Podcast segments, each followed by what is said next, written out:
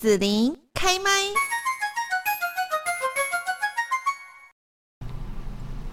那么今天呢，我们在节目这边哦，就是紫琳要带着大家来深入了解。那么，二零二三年第二十四届的美浓黄蝶季的举办，这个活动呢，已经办了将近要三十年哦。好，那当初呢是起源于反水库的运动，到现在就是变成了一个推动环境保护还有农村发展哦。然后呃，里面呢有包括艺术啊、人文啊、环境保育啊等等哈、这样的一个重要的艺术节。那我们今天呢，就是要和大家一起来探索这一个引人入胜的活动哦。那现场呢，来访问到的就是呃美浓黄蝶季的总招张慧君。Hello，慧君你好，主持人好，各位听众朋友大家好。嗯，叫子玲就好了哈。对对对，好。那呃，听说今年黄蝶季的主题哈，包括那个主视觉的设计啊，嗯、就是你们是写大迁徙，然后是乘以回，嗯嗯对不对？对，回是回来的回，回来回家，然后回归的一个概念，这样子。哦，这是什么意思呢？如果什么要回家回归这样？呃，因为其实反水库运，嗯、因为美浓黄蝶记它其实就是起于反水库运动的一个生态祭典。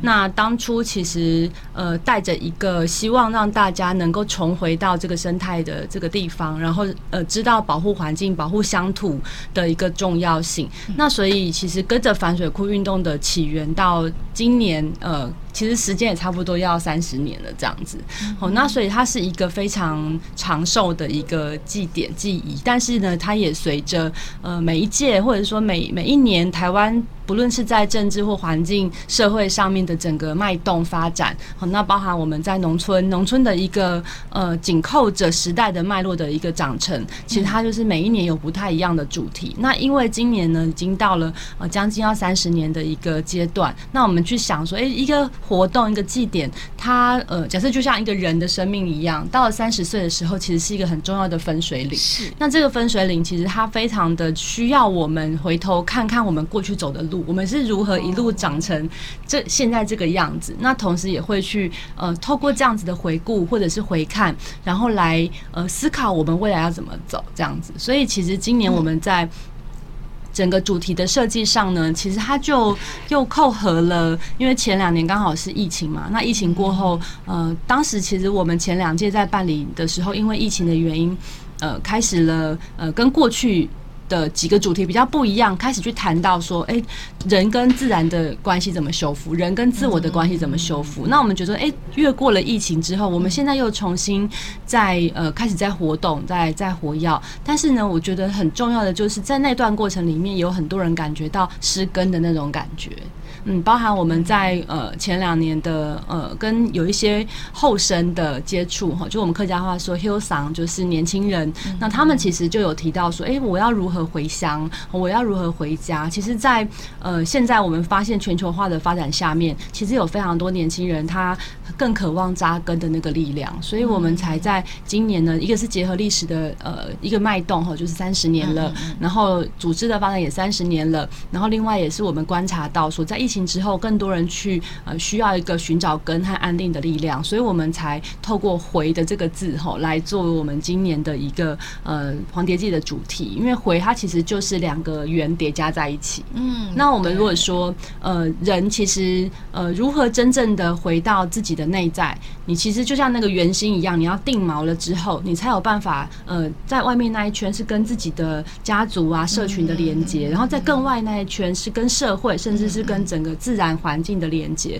那能不能找回这个圆心？呃，重新定锚自己，然后跟自己、跟社会、跟自然的重新再一次的连接起来，我觉得是那个回很重要的意义。那回的这两个圆圈呢，其实你把它拆开来看，刚好又是一个无限，就是两个两个圆加在左右的话，它是一个无限的符号。它其实也意味着说，其实我们在呃生命的追寻里面，其实我们往前走，然后其实。回到一圈，你还是总是要回来的。那如果你没有离开过，你好像没有办法，你就没有位移的那个痕迹，你就没有办法回来。所以其实我认为那个回其实也是一个召唤，一个路径的召唤。对，然后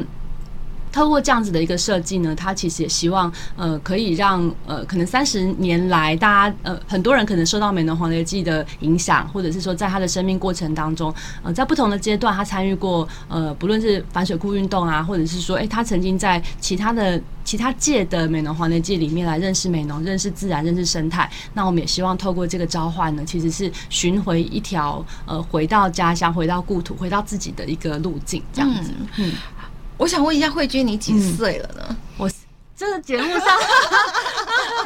我四十二岁了。哦哦哦，是可以哦，看起来像三十。哦，好好。我在想说，这个活动三十年了，然后你你看起来大概就是顶多三十几岁这样。好，所以你保养很好。可是三十年之前，你大概就是其实也是一个呃青少年。对不对？十几岁，其实对我没有参小的，嗯嗯，我我自己没有参与过在反水库运动的那一年。你是美容人吗？我不是哎、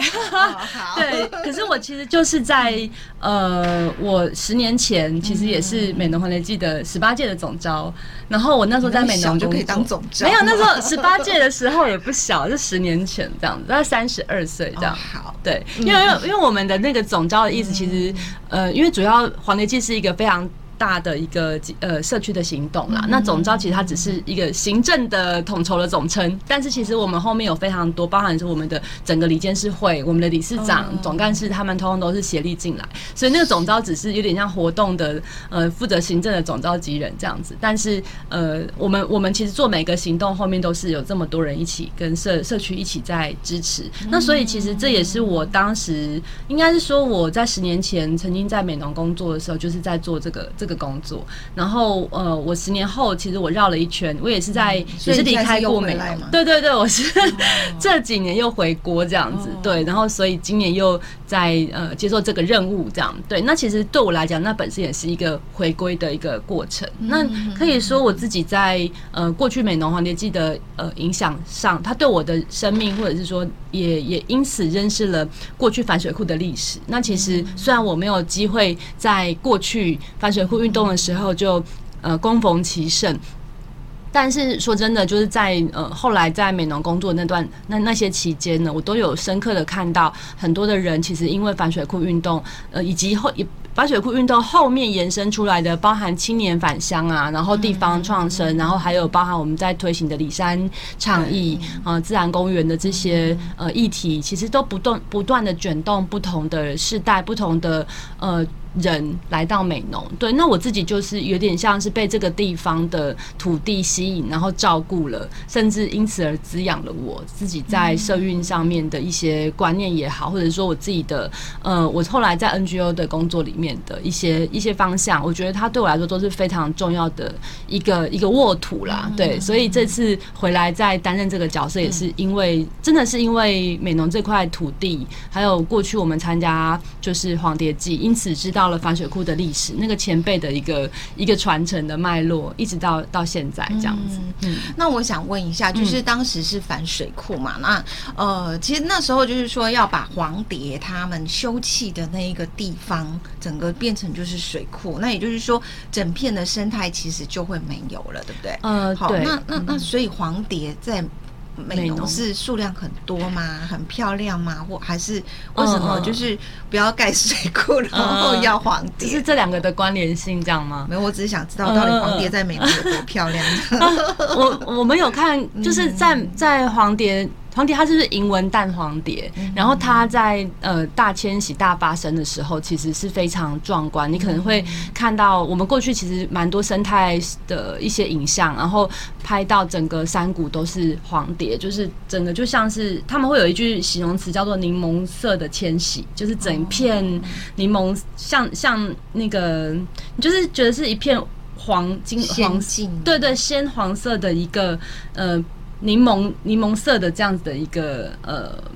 一一个画面啦，就是它其实非常的壮观。那当然，其实它回到这这样子的一个生态画面，其实呃，应该说黄蝶它是就是一个比较具有代表性的呃，应该说美农我们会会特别拿它来做一个召唤。其实也是因为跟过去我们在呃。黄蝶翠谷它的一个生态有关系哈，就是以前呢，就是日治时期日本人在那边种了很多的铁道木，而这个铁道木它其实主要是吸引了黄蝶它来对它的食草。那也因为这个区域呢，其实非常适合呃，就是银纹蛋黄蝶它的生产卵跟生长。那因为这样子的一个气候环境跟整个生生态的状况，它其实是适合这个物种生长生长了之后呢，其实它就造成了这样子的一个盛况。那当然，我们其实知道说，如果嗯要生态要好，它其实很重要的就是它的栖地要非常的完完整。那包含我们的水源，它必须要是干净的。然后呃，它的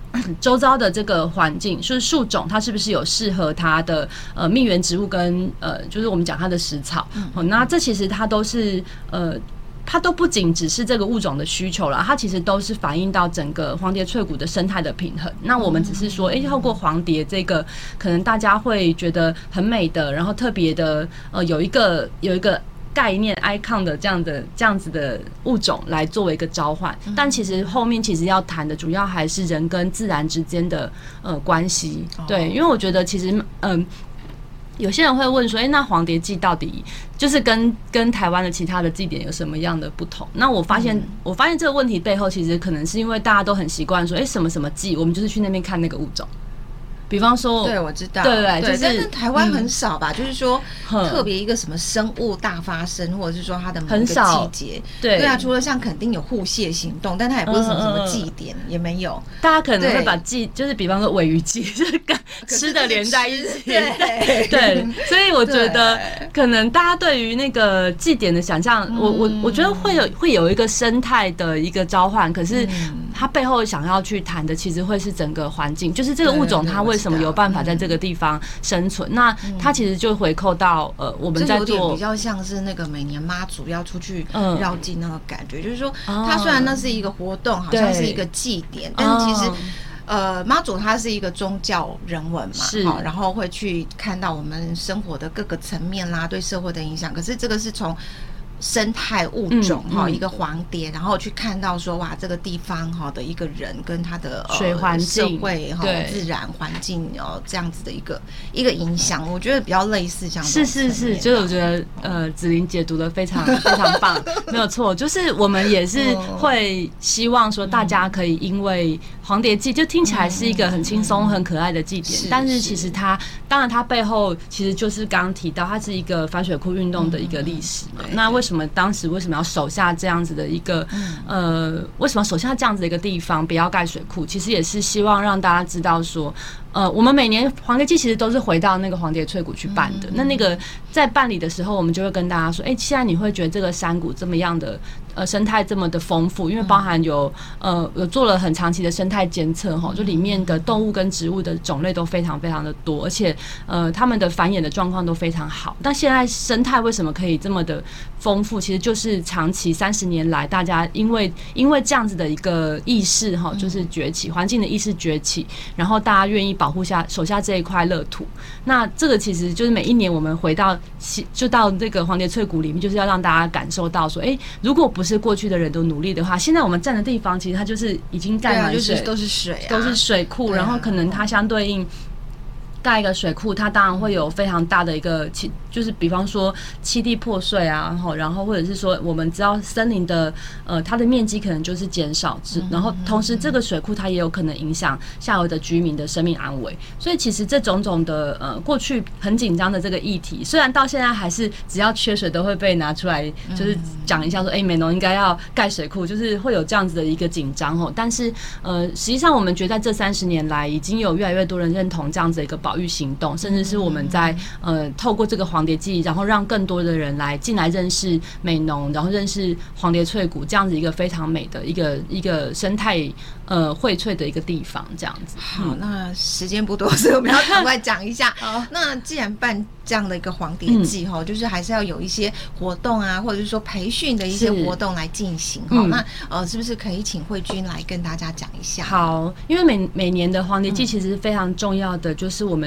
呃，我们比较不是用像大，就是公关公司在操作一个大型的艺术活动哈，而是我们更深入的希望说，它是可以把一些呃在外面的能量卷动进来，同时能够活络在地的年轻呃的社区也好哈，那年轻人他也要进来培训，所以很重要的就是这个呃在地祭典它要如何长寿，很重要的就是经验的传承。所以在美农，其实我们的呃会透过这个祭典的活动，然后做很多的社区的呃交工，我们说彼此帮忙哈。那呃也在这个过程里面，我们会办理一些培训活动。那所以每一年其实培训培训活动都是很重要的事情，包含我们会针对。呃，在地的国中小学，然后进行呃所谓的后生培培力这样子，然后我们也会因为一个大型祭典，其实需要很多人参与进来，所以我们也会办理呃志工培训。好，那所以今年我们就办了后生创作营。那其实从前两年我们就开始呃把这个。志工培训的形式呢，它其实多了一些创作的元素进来，因为我们发现，其实，在美浓这个地方，不论在音乐、文学，好，或者是呃整个文化上面，它或者是甚至艺术呃艺术社区进驻的这个部分，其实都呃发展的慢慢的成熟。然后我们也发现有越来越多的创作动能，希望可以在呃办理黄蝶记的过程里面呢，能够慢慢的培培植起来这样子。所以我们的培训活动呢，其实这两年就是主要是以创作营为主来做一个培训。那我们创作营其实。已经开始跑了哈，就是 在在重主要的重头戏会是在。呃，就是七月八号到十三号这个几天。那我们今年的创后生创作营也希望能够更进一步的带领大家呢，就是把创作融合在森林里面。然后在黄蝶翠谷里面，我们有办理过在森林里面独处过夜的这样子的一个一个活动的设计。那这个创作营的成果呢，就会在呃七月十五号美浓黄蝶祭的当天，和我们有早上有祭典祭蝶的仪式，就是我们用客家传统技艺来来传达所谓的黄蝶祭的这个。主要的这个呃客家祭仪的仪式，来向天地敬告，然后向大。大自然警告说，我们人类会愿意持续的守护这边的生态。那早上的这个祭典仪式大概九点开始，然后差不多一个多小时的一个祭典仪式，我们里面也安排了呃，除了传统祭仪之外，也有现代的献舞跟献歌。好，那透过这样的祭仪之后呢，让大家开始跟呃，透过祭仪其实可以跟自然产生一个更深的对话跟连接。那下午我们的三点，我们就有音乐会。那这个后生创作营的这个。他们的创作成果呢，就会在我们下午三点的音乐会这边有半小时的展现，这样子。那音乐会呢，其实就从下午就是七月十五号的下午三点到五点。那他就是我们邀请了呃，除了我们美容在地的呃客家创作歌手之外，我们也邀请了其他的呃跟我们呃也有很多年的的互动的其他的呃民谣的创作歌手，然后安排了呃两个小时的音乐的这个演唱会的节目这样子。那呃在这个过程当中，我们是希希望大家一整天都可以待在森林里面，所以我们从早上九点到六点，它是有在地的生态市集。那我们今年的市集呢，其实也呃希望结合无溯的概念哈，就是一个是扣和回的这个概念，呃，希望可以有黄蝶记的限定商品。那另外呢，就是我们希望摊主能都能够无溯的包装，所以其实这是一个呃，希望让大家感受到整个生态的呃一个一个。心念啊，呃，所举办的一个活动这样子。好，那你说那个培训营啊，哈、嗯，这些呃需要报名吗？就是你们相关的这些，你刚活动其实蛮多的，是 可以到哪边去找呢？呃，就是大家可以在美浓黄蝶记的，我们有个粉丝专业，嗯、那我们的粉砖上面其实都有呃这个报名的开放报名的这个消息。那我们其实主要的活动哈，就是刚刚讲培训的这个部分，其实我们已经开跑了。那所以其实当天的活动是非。非常的多哈，就是七月十五号当天，大家来的时候是不需要报名的，包含我们的祭典仪式，还有我们的音乐会是不用报名的。那我们呃，当然是很希望说大家可以现场就是随手捐的，我们一直都是用这种方式啦，因为我们希望说，呃，虽然办活动非常需要经费，可是我们也很希望有更多人可以进来参与，然后尽量不设门槛这样，所以希望大家就是哎、可以进来享受一个呃一整天哈，就是一个生态的森林的呃跟自己跟自然对。化的这样子一个一个日子，那进到黄蝶翠谷来的话，其实像我们刚刚讲的祭蝶仪式，还有音乐会，还有市集，都是让大家当天就可以直接参与的。但是我们前面也我们在过程里面也安排，其实也是七月十五号当天有几个是生态活动。那如果大家就是在生态活动里面，因为我们有安排趴溪，还有安排呃森林的导览，所以如果想要呃参加这样子的活动的话，那我们就是请大家在我们的粉砖上面报名这样子。嗯，好的，好，那今天呢，就是要谢谢大家收听我们的节目哈。那我们透过慧君的一个介绍呢，也更深入的来了解今年二零二三第二十四呃二十四届的美浓黄蝶季哦。那这个活动不只是说就是一个呃对于黄蝶哈这样的一个生态的呃祭典，然后呢也是一个艺术节，然后呢它也是一个跟我们的环境保育啦，跟我们在地的这样的一个风土人情哈，包括说呃这长期坚持下来的一些社会运动哈有关哦。那在这边呢也是希望说大家一起来参加这一个黄蝶季的活动，让大家呢也来感受到